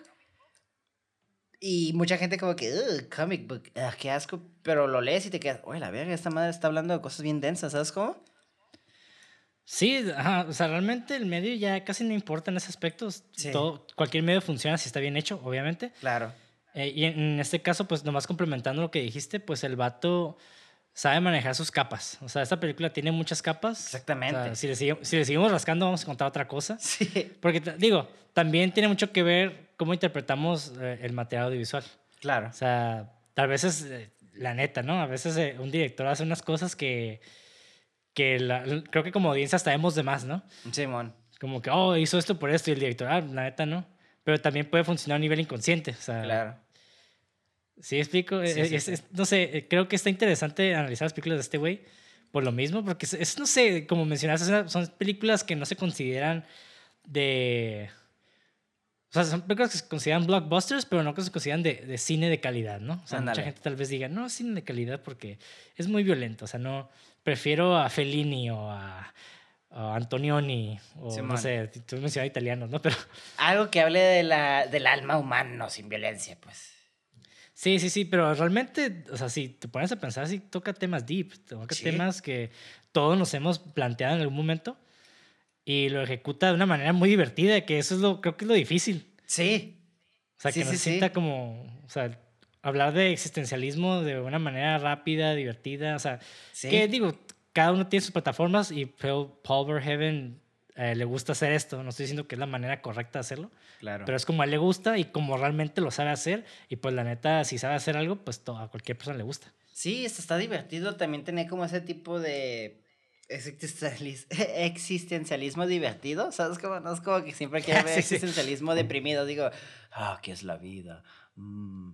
Digo, sí, tengo mis moods de eso, ¿sabes? Como todos tenemos esos moods, pero está chistoso ver como, como tú dices, abordar ese existencialismo de una manera divertida y rápida, ¿sabes? Como, como- porque Sí, el vato porque- tiene sus pedos, o sea, solo examinamos el personaje de Quake, bueno, Hazard también de, de una manera, el vato ya no sabe quién es, güey, o sea, está cabrón, güey. Sí. Es más, creo que la, última cita de, de los diálogos, creo que es lo más, este... Creo Profundo. que encapsula muy bien esta, esta idea, ¿no? Ujú. Porque el vato, o sea, es una, es una pregunta que a cualquiera hasta como que lo puede asustar. Porque el vato, tengo miedo de que todo sea un sueño. Güey, Sí. o sea, no mames, esa, esa madre está bien deep, güey. O sea, Sí, imagínate. Y la Solo- morra es como, ay, o sea, no importa, o sea, entonces bésame antes de que despiertes. Como, Sí, sí, sí, como- porque también, o sea, ¿cuántas veces hemos despertado a nosotros como de un sueño y es como que llegamos a la realidad? Es como... ah, y te da ese golpe así bien denso, ¿sabes cómo? Sí, exacto. Entonces también podemos ver la, vida misma como un sueño, o sea, como algo Ujú. surreal, algo que es que no va a durar para siempre. O sea, vamos a, en algún punto cuando, digamos, hacemos esta analogía de despertar, o sea, morirte es como despertar, güey. Ujú. Sí, pues sí. Entonces, a algún punto vamos a morir. Entonces, es básicamente lo que le está diciendo, o sea, pues antes de que te mueras, aprovecha, o sea, bésame, o sea, Sí. disfruta, Disfruta. disfruta el amor, güey. Ajá. Y no Ah. sé, está como, no sé, me gusta mucho eso, güey, de, de- de este vato, como que está muy light, pero también plantea estas preguntas, ¿no? Y creo Sí. que nos dan esa tranquilidad también, porque hay películas muy densas que me gustan mucho, pero también sí te dejan con este, Miedo. este sabor, ah, un poco de amargo al final, ¿no? De que, Sí. oh, fuck, está bien densa, güey, y al final... eh, pues nada importa y el todo importa y, y, y se explica. Sí, y sí, esto sí, es como que, ay, güey, no importa, güey, just... O sea, aquí están estas preguntas, pero no importa, o sea, estás... Disfrútalo, güey. Sí, sí, sí. Concuerdo contigo, está súper curada. Me gusta mucho este. Pues te digo, o sea, no sé qué más puedo decir de esta película que. Más que que me encanta, güey. Es una película muy chistosa, muy satírica, muy divertida, muy graciosa, muy violenta, güey. Extremadamente bien hecha, güey. Tiene un craft increíble. Algo que también, no sé si vas a mencionar los fun facts, que también rompió como. eh, ground en el aspecto tecnológico de cuando hacen la parte de los eh, rayos X. Eso creo Ah, que sí. es de las primeras Eh. veces que se hace, creo, si no me equivoco. De hecho, sí lo tenía, pero lo quité porque había un chingo de, de, de fun facts. Sí, me imagino, pero o sea, o sea, esa película no nada Sí. más, este, o sea, sí aporta, ¿sabes? Como si tiene su, su huella en el cine y eso aprecio mucho, ¿sabes cómo? Sí, pues este fue, fue este parteaguas para la evolución tecnológica de la, de la época, porque tanto usaban miniaturas como Sí. para Marte, como p- por un CGI para estas escenas de, de rayos X o... Bueno, creo que nada más son para rayos X al principio. Sí, no, sí, hicieron combinaciones, está curada, sí es cierto, o sea, era, o sea, es como la película perfecta de la transición de los 80s a los 90, ¿sabes cómo? Sí, güey, ajá. De hecho, también Jurassic Park hasta cierto punto creo que hace lo mismo, que es con un poquito de animatronics con anim- CGI, pero pues está chingón ver ese punto medio así donde ya todo está como... Ah, donde por ejemplo en la historia está súper curada ver que hay un punto medio donde hay armas todavía, pistolas y flechas, ¿sabes cómo? Es como, ah, mira, hay un punto donde esto se fusionó y, y ya de partida de ahí dejando esas flechas y bow and arrow, ¿no? Aquí es como que lo veo igual, ¿no? Es como que pura miniatura, miniatura y ya empezamos a usar el CGI y ya las miniaturas se van a estar quedándose atrás, ¿sabes? Como es como, ah, no, deberían ser como esas películas donde hay que utilizar de todo, ¿sabes? Como no nada más una herramienta, pero está cura ver que esta película sí tiene creatividad en el sentido narrativo y visual. Sí, sí, sí. Sí, digo, la cinematografía de esta película también. La composición está bien pasada de lanza. Sí. O sea, sí, sí, sí crean un mundo bien chingón. El lenguaje, el lenguaje cinematográfico, pues todavía no como que. La verdad, no, no lo terminé de analizar. Pero no se me hizo así como extraordinario.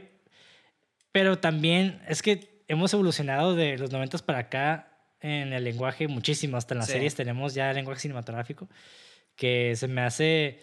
Se me hace hasta tonto como compararlo, ¿no? Sí, pero es lo que te decía. Perdón, ajá. Ah, no, pero digo, pero igual, o sea, funciona, es como bastante funcional. Y de hecho sí impulsa mucho la narrativa. Digo, que yo lo hubiera hecho diferente, que de repente hubiéramos tenido movimientos tipo Sam Raimi acá. Locochones. Hubiera estado, ajá, hubiera estado bien perro, porque de por sí la película es rara Ujú. en, en ese aspecto. O sea, meterle más, más este dinamismo a la cámara, ah, tal vez hubiera sido más interesante, pero igual eh, no, no, no le quito ni le pongo nada. pues. Sí, fíjate que a mí me, algo que estaba mencionando que me atrapó mucho la dirección es que no se sentía flashy, ¿sabes cómo? Y como tú dices, creo que yo estoy al, creo que estoy al otro lado de la moneda porque sí, estoy de acuerdo contigo en el sentido que ya estaba bien chingón como más movimiento de cámara y todo eso para agregarle como ese misticismo, ¿no? De que es verdad o es realidad. ¡Uh! Pero aquí mi otro argumento sería que está cura ver que la película no está tan flashy, o sea, el contenido está flashy, pero el movimiento de cámara ahí no está tan flashy. Siento que le agrega como más al mundo ordinario a esto, ¿sabes cómo? Siento que otro director también se hubiera perdido un putero como, ah, más mame, mame. Y me gustó que estuviera como medio restringido su dirección, porque ya está como mucho exagerado el mundo, ¿sabes cómo? Sí, Siento tal que vez es- tengas razón, tal vez hubiera sido demasiado, pero no sé. Ajá, es, que, eh, eh, no creo que hubiera sido demasiado, la verdad. Yo siento que hubiera estado interesante también ver eso. Es otra propuesta, pero sí me gustó a mí eh, ver que no estuviera tan flashy, ¿sabes? Como siento que le agregó como ese, ese, ese realismo a un mundo muy irreal, ¿sabes cómo? Ajá. Sí, de hecho, Y me gustó mucho eso. O sea, también siento que le agrega el- como al, al día al día, como el personaje está aburrido, él quiere hacer algo diferente, ¿sabes cómo? Simón. Sí, sí, sí. Yeah. Muy bien. bueno, ¿al- ¿algo más antes de pasar a los fun facts? Los No, la neta, curiosos? creo que ya dije todo lo que tenía que decir. Esta película me mama, me encanta, güey. Creo que es una película que a los dos la tenemos como top tier y no creo que baje de esa película, eh, de ese nivel. No, la neta, no, creo que sí. Es esas películas de ciencia ficción que sí van a, sí van a durar mucho tiempo. Sí. Y también tengo Sí. que, tenemos que darle créditos, obviamente, a, a la historia original, porque sin la historia original esta película no hubiera existido, obviamente, ¿no? Pero está cura ver cómo alguien puede interpretar otra cosa, otra lectura, otra historia, pues, y crear algo similar, pero completamente diferente. Simón, de hecho. Va, pues. Date. Punto número uno de los datos, datos curiosos. Después de ver la actuación de Sharon Stone como Laurie en esta película, el director Paul Verhoeven la eligió para la película Basic Instinct, debido a su habilidad para interpretar a un personaje que podía cambiar de una tímida y encantadora novia a una persona diabólica y viceversa. Digo, en, cuan- en cuanto le dijera. También afirmó que así es Sharon Stone en la vida real. Wow. Punto, punto número dos.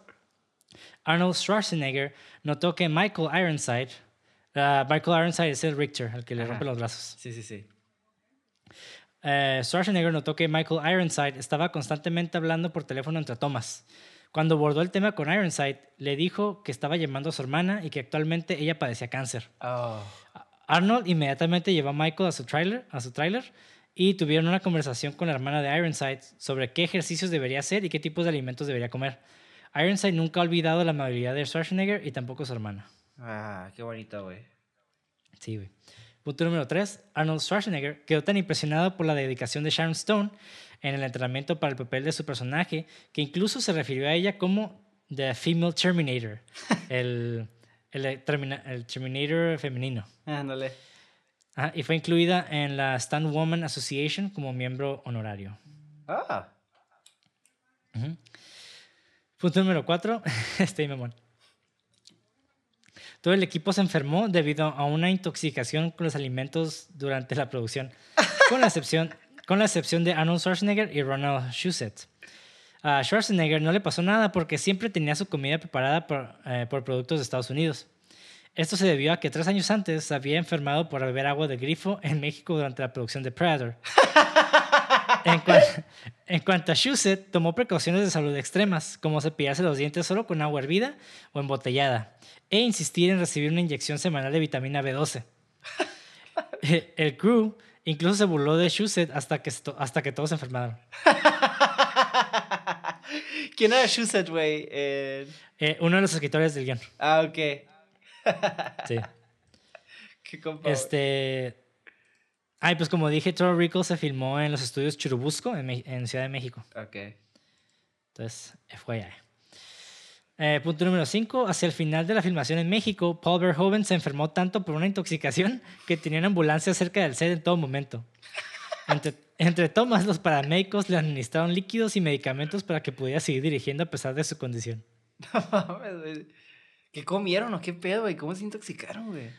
Pues es que tiene mucho que ver este, la bacteria de cada, de cada producto, porque obviamente te tu cuerpo se acostumbra a ciertas comidas.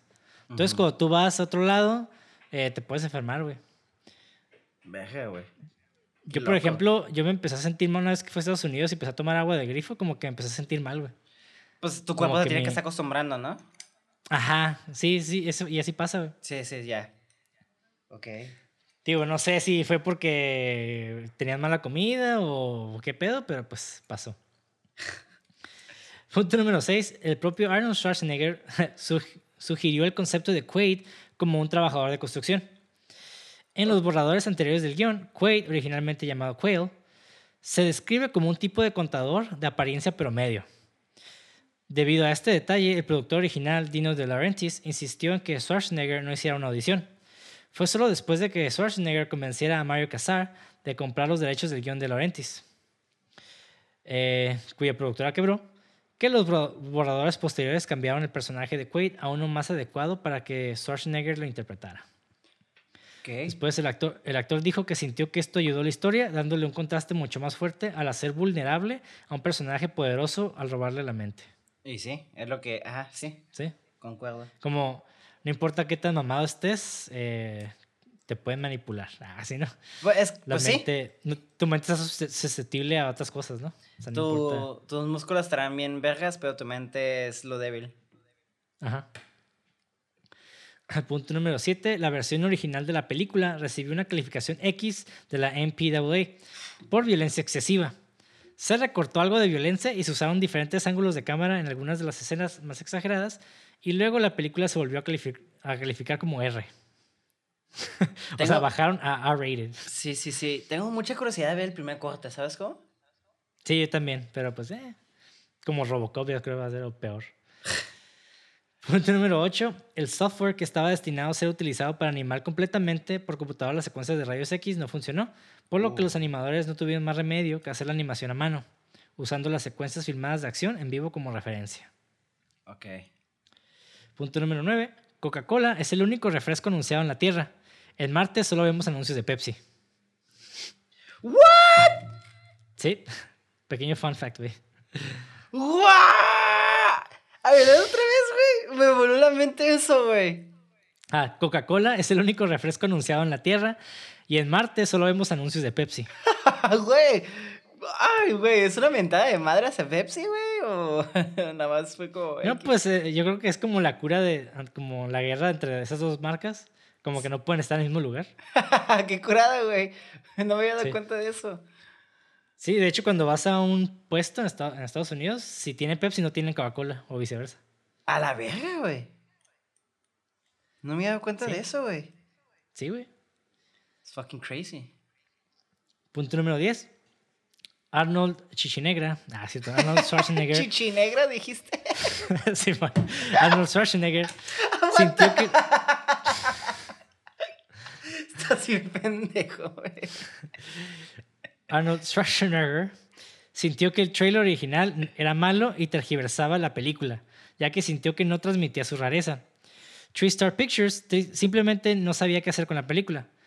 Eh, el actor lo retomó con los productores Peter Goober y John Peters y los hizo ver la película y luego el tráiler.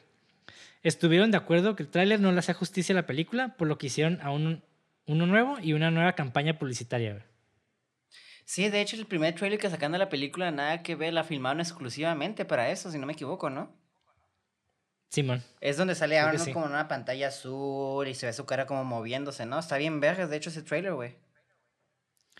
Sí, yo la verdad no me acuerdo mucho de ese trailer, digo... Creo que es el que digo, sí está chingoncísimo, pero es un, sí, es porque como un trailer exclusivo para eso, ¿sabes cómo?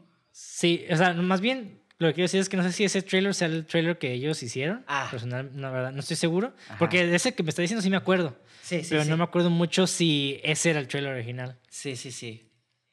Ok. Qué interesante, ¿eh? Que está chingón que Arnold tuvo tanto poder en esta película. Y no digo poder como de. Bueno, sí, sí es poder, ¿no? De... Sí, el, el vato siempre estuvo ahí, güey. Exactamente, es lo que te digo. o sea, no poder porque tuviera dinero, sino el poder de sus ganas de que hey, podemos hacer esto. Esta película no va a funcionar con ese trailer, ¿sabes cómo? O sea, se el vato estuvo. Se nota que fue un proyecto que está enamorado de. Y creo que eso está súper chingón cuando tienes un proyecto y tu actor te está ayudando a fomentar y crear ese proyecto, ¿sabes cómo? Sí, pero es que yo, yo hasta me atrevería a decir que proyectos de, Arnold, de Arnold, güey. Sí, exactamente. La neta. El sí estuvo todo, sí. Básicamente ese güey era el, el, el post... El, no, no, ¿cómo decirlo? Es el director del director. Suena mamado, pero sí. Sí, el vato, la neta, pues ahí estuvo todo, desde el principio, antes de que cualquiera, güey. Bueno, excepto los escritores, ¿no? Claro. creo que los, los únicos que estuvieron antes de, de Arnold. Creo que esos son los primeros siempre, ¿no? Sí. Punto número 11. Aproximadamente tres semanas antes del estreno en cines programado de la película, solo tenía un 43% de conciencia pública. Básicamente, conciencia pública se le dice a este. Digo, es como. Se explica solo, ¿no? Sí. La gente que va ahí al cine. ¿Qué tanta, ajá, ¿Qué tanta la gente conoce de este proyecto? O sea, hay gente que no. De repente sale algo y. Ah, ni sabía que existía esa madre. Simón. Lo que Arnold Schwarzenegger describió como absolutamente desastroso porque 43% pues es menos de la mitad, ¿no? Sí. Y pudo convencer al productor Mario Casar y el resto de Carolco, la productora, de inyectar más dinero para publicidad. Como resultado, la película terminó estrenándose con un 99% de conocimiento público. Salvatore aseguró de que la, la, campaña fuera exitosa y que la gente iba a ver la película. No, güey, literalmente es su proyecto, güey, no manches. Sí, sí. Punto número 12. Las miniaturas utilizadas para las tomas que mostraban la geografía marciana se basaban en fotografías de Marte. Of course. Punto 13. Al, filmar la escena de la pelea entre Lori y Melina, el director Paul Verhoeven le pidió al director de la segunda unidad, Big Armstrong, que no coreografiara la, pelea como una catfight, como una mm. pelea de gatas, ¿no? Claro. Sino más como una pelea de artes marciales para dar sensación de dos guerreras peleando entre sí y no simplemente de dos mujeres civiles.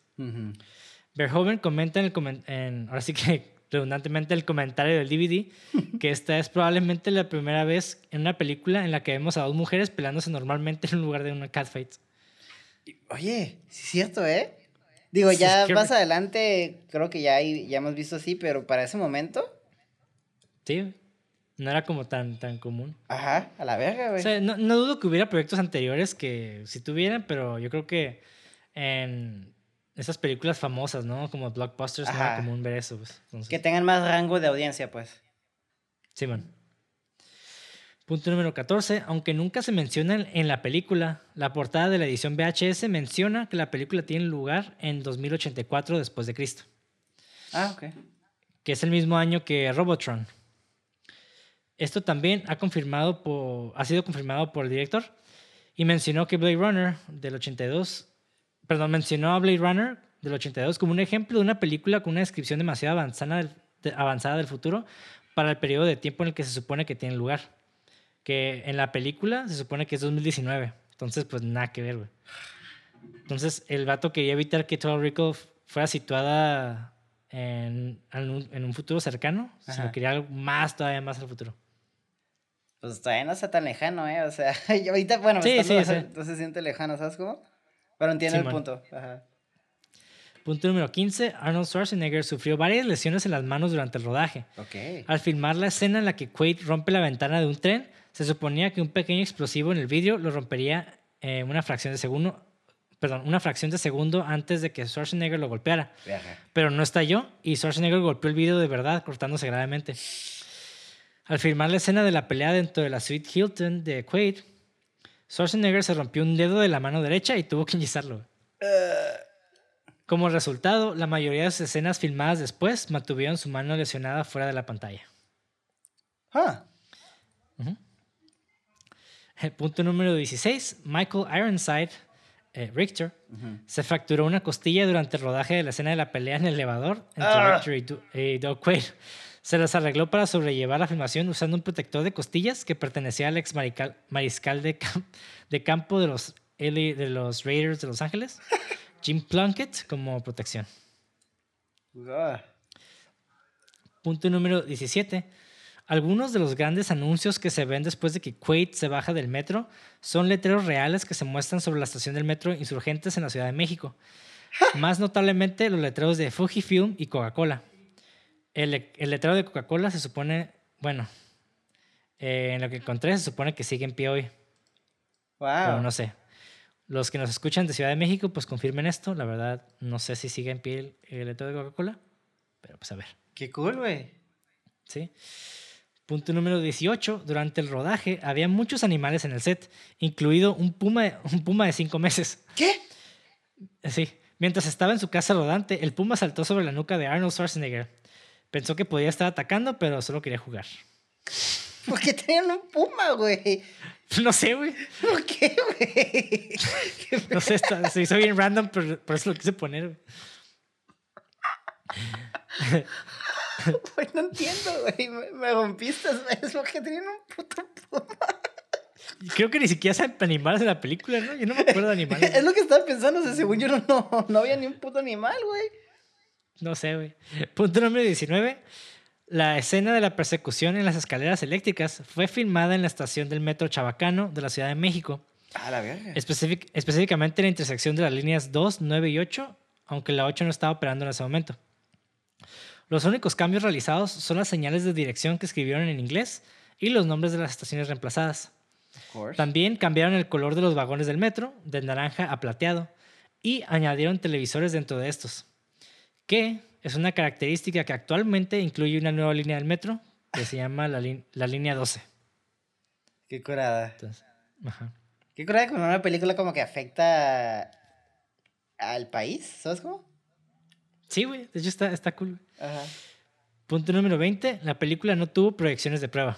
Entonces no, no hubo test screenings. Así nomás. Así nomás, güey. Y punto número 21, que personalmente yo creo que es mi favorito, güey. A ver. Ya, último punto. Originalmente se planeó convertir Minority Report, un cuento de Philip Dick, en una secuela de Total Recall llamada Total Recall 2, The Minority Report. La secuela habría tenido lugar después de los eventos de esta película y revelaría que los eventos de la primera película no habían sido un sueño. Ok. Quaid, que, que iba a ser interpretado nuevamente por Arnold Schwarzenegger, ahora trabajaba para una agencia de policía de élite en la que los mutantes de Marte usan sus habilidades psíquicas para predecir crímenes antes de que sucedan. La secuela se quedó en desarrollo durante cinco años hasta que fue abandonada. Y más tarde se decidió convertir esta historia en una película independiente, lo que resultó ser Minority Report en el 2002, protagonizada por Tom Cruise. Va a ser interesante ver la secuela, ¿eh? Sí. Igual, para mí, güey, voy a ver Minority Report y es la, es la secuela no canon de Total Recall. Para ti es secuela la verga. Sí. Para mí, eh, Quaid, Arnold Schwarzenegger, no, no es Arnold Schwarzenegger. O sea, es nada más Arnold Schwarzenegger es la conciencia de este vato. Y el vato despierta y el vato se, es Tom Cruise y está en Minority Report. Para Sí, sí, mí, sí. esa es la. Se imaginaba canon. diferente su sueño, obviamente. Así es, güey. Of course. Para mí, ese es el canon, güey. Y bueno, con esto finalizamos Total Recall, episodio número, déjame checar el número porque dije número, Número 63. Ah, y casi el 69. Ah. Casi casi 69. Y con esto finalizamos este episodio. Díganos sus impresiones, déjenos comentarios qué les gustó, qué no les gustó, qué nos faltó decir. O sea, digo, nos faltó decir un chingo de cosas. No, no, creo que no hablamos de los personajes individualmente. No, de hecho no. Pero, bueno, mencioné que me gustaban mucho porque como que junto, trabajaban como para esconder a la historia de, de Quake. Pero hasta ahí llegamos, ¿sabes? Como no, no profundizamos. Pero porque también no siento como que es una película donde se tiene que profundizar tanto en los personajes. Más que Arnold, siento. Sí, ajá, que cada uno tiene su, su, Su, su onda, ¿eh? Ajá. Sí, o sea, y también, ah, también hubiera estado cool, eh, tal vez lo haga ahorita, nada, no lo voy a hacer. O sea, analizar la estructura de la película, Ajá. porque estructura, o sea, sí hay tres actos, pero también como que casi, casi se sienten hasta casi dos películas diferentes en algún punto, güey. Sí, en cuanto llegan a Marte, como que ya cambia diferente, ¿no? Sí, porque tanto la estética como el, el objetivo como que cambia, güey. Sí, sí, sí, sí. Sí, sí, sí. Entonces, entonces ahí también está interesante porque funciona. Digo, a pesar de que no, no fue como un cambio súper radical como en Parasite, Ándale. que ahí sí fue de que, ahí por ejemplo también existe casi casi, casi dos películas diferentes, Ujú. Pero no sé, o sea, realmente funcionan en ambas y pues no sé, en, en- en resumen eso es, me gustó un chingo. O sea, es, una película muy bien pensada, o sea, tanto que duraron décadas escribiéndola. Sí, no mames, güey. entre varias personas, eh, directores poniendo su, su granito de arena y Arnold Schwarzenegger que llegó y se la robó todo. Ah, cierto. Que llegó y hizo, hizo esta, este sueño realidad. I see what you did there. Sí, güey. Es, es lo que hizo, güey. Era, para todos ya era un sueño hacer esta película y Arnold Schwarzenegger fue el mago, güey, que llegó y lo convirtió en realidad. Sí. Así es. Pero bueno, denos un like, suscríbanse a nuestro canal de YouTube, síganos en Spotify, Apple Podcasts, en Toda, en todas Google partes, chingada Podcast, madre. en todas partes donde nos encuentren. Y pues ya saben, este, síganos en redes sociales como cine666.mpg. A mí me pueden encontrar como Monty Dandré o Monty Diforo. A ti, Mauricio, ¿cómo te encontramos? Como le bajo, guion bajo al final y doble G. Muy bien. Les vamos a dejar un link de donaciones en la descripción del video de YouTube y también en Spotify para que le den clic, nos apoyen. Y pues ya saben, sigan viendo películas, discútanlas, hablen de los temas, comenten, por favor, comenten, comenten, comenten. Y ya, con eso finalizamos. Alabados a Felipe Negro, vean películas. Bye. Bye.